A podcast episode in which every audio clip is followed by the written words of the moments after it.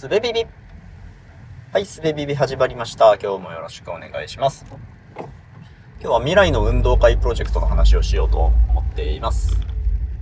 えっ、ー、と、最初に宣伝なんですけど、11月の26日に、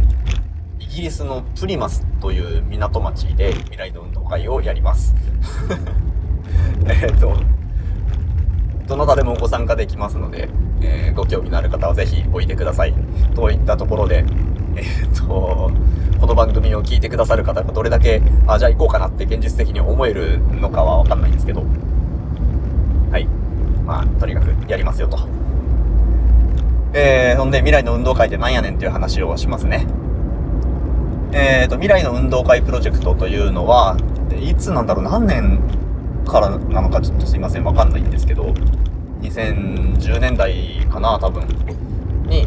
えー、犬飼博さんという文学家、運動の運に、えー、音楽の楽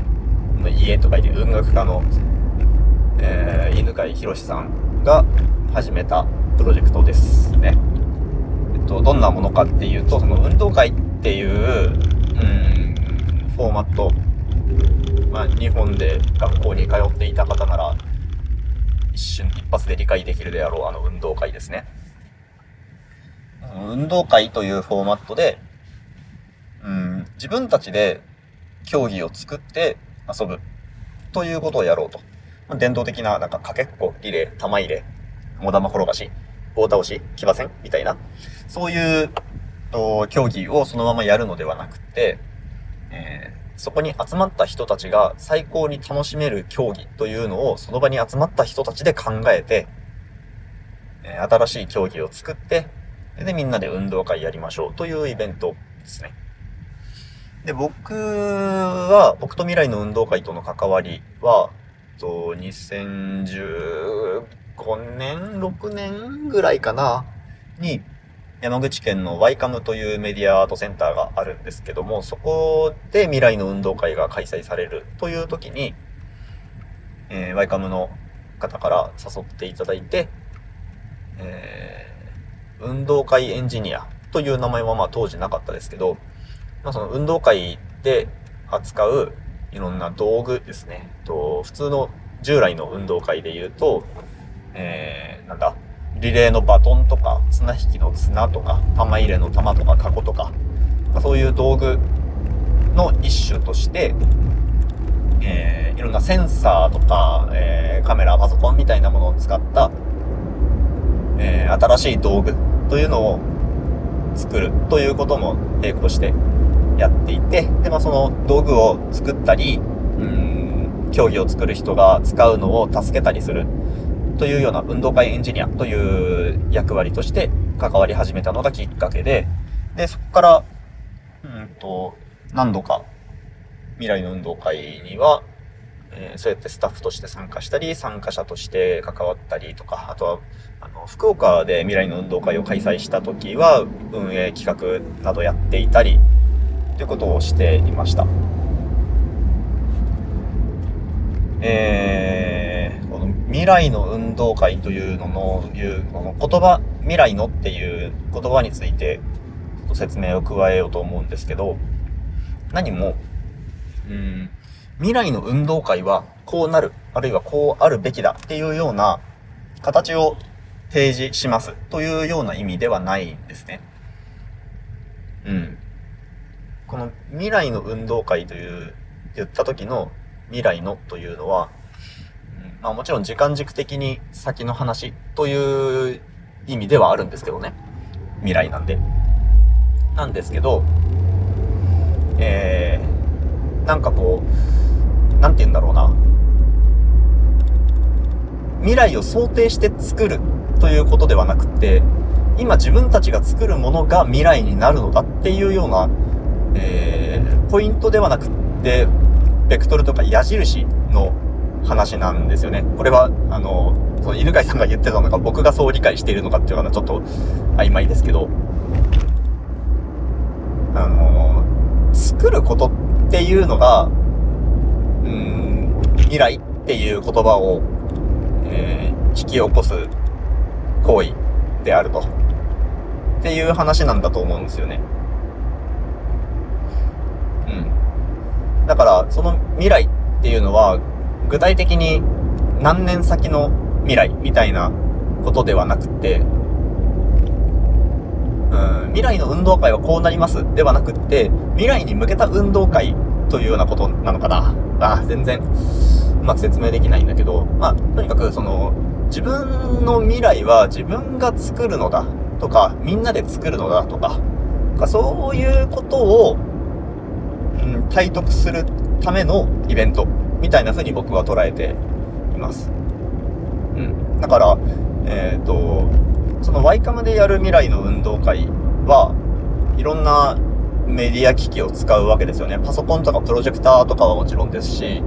えー、例えば iPhone をセンサーとして使うとか、なんか、まあいろんな、えー、IT 技術っていうんですかね。とか、あと、メディアアートとかデジタルアートとかで使われるような技術表現というのをふんだんに用いるわけですけど、うん、別にそういう技術を使うことが未来なのではないんですよね。その技術ってだって今あるものなんだから、それを使って作るのは今の運動会なんですけど、あ、そうそう。だから、そう、未来の運動会だよって言って、未来の運動会こうなりますっていうのを作るという意味だとすると、それ嘘なんですよね。それ今なんだから。今作る今の運動会なんですよ、それは。うん。なんだけど、そのコンセプト的には作るということ自体が未来なのだという話で、えー、理解すると多分スッキリするのかな。今、僕は、僕はスッキリしたけど、説明ができている気はしないんですが、まあ、いっか、すいません。はい。うん。で、えっと、みんなで競技を作るというような話をしましたけど、作るっていうのは、ま具体的にどういうことなのかっていうことを話しますと、えっと、例えば、実際あったやつですけど、えー、玉入れのカゴを鬼が背負います。で、相手チームが、その鬼が背負ってるカゴに向かって、ボールを、えー、玉入れの玉を投げ入れます。鬼はそれを入らないように阻止するんですけど、逃げたり避けたりするわけですけど、でもその鬼には、えー、揺らすとカウントされるセンサー、まあ万歩計みたいなものですね。が取り付けられていて、あんまり激しい動きで避けようとすると、そのカウントが相手チームの得点になってしまうと。だからできるだけ万歩計を揺らさないように、えー、敵チームからたくさん投げられるボールを自分のカゴに入らないようにガードする。逃げる。というような競技ですね。っていうような、その、その場に用意された道具を使って競技を作るというようなことをやるんですけど、すごい特徴的だなと思うのが、大体よくある構成だと、その競技作りに1日なり2日なりかけて、で、その次の日に運動会というイベントで実際その競技で遊んでみましょうということをやるんですけど、大体、この競技作りに10人とか20人とか来て、で、運動会やるときに80人とか100人とかっていうのが集まるんですけど、この競技を作る時点で、運動会に来る人たちの属性が事前の、事前申し込みによって分かっているわけですね。うんと、年齢構成このぐらい、子供がこのぐらいいて、えー、高齢者がこのぐらいいますよとか、えー例えば、車椅子で移動してますとか、目が見えませんとか、なんかそういういろんな特徴を事前に、えー、知っているわけですよ。で、それを前提に競技を作るわけですね。だから、と例えば、これも実際あった例ですけど、えー、車椅子の方が参加者にいますと。で、えー、その人も参加して、平等に楽しく、えー、できる競技というのが課題になるわけですよね。競技を作るときの。で、その時は、えっ、ー、と、詳細は 詳細は省きますけど、チーム戦で各チームの人がえっ、ー、と、車椅子に乗って競技をするのだというようなものが生まれました。あとは、目が見えない人が参加する会では、えー、声で状況を伝えて、うまいことやるみたいな。どこまで詳細に説明するのがいいのかちょっと流度を測りあぐねてますけど。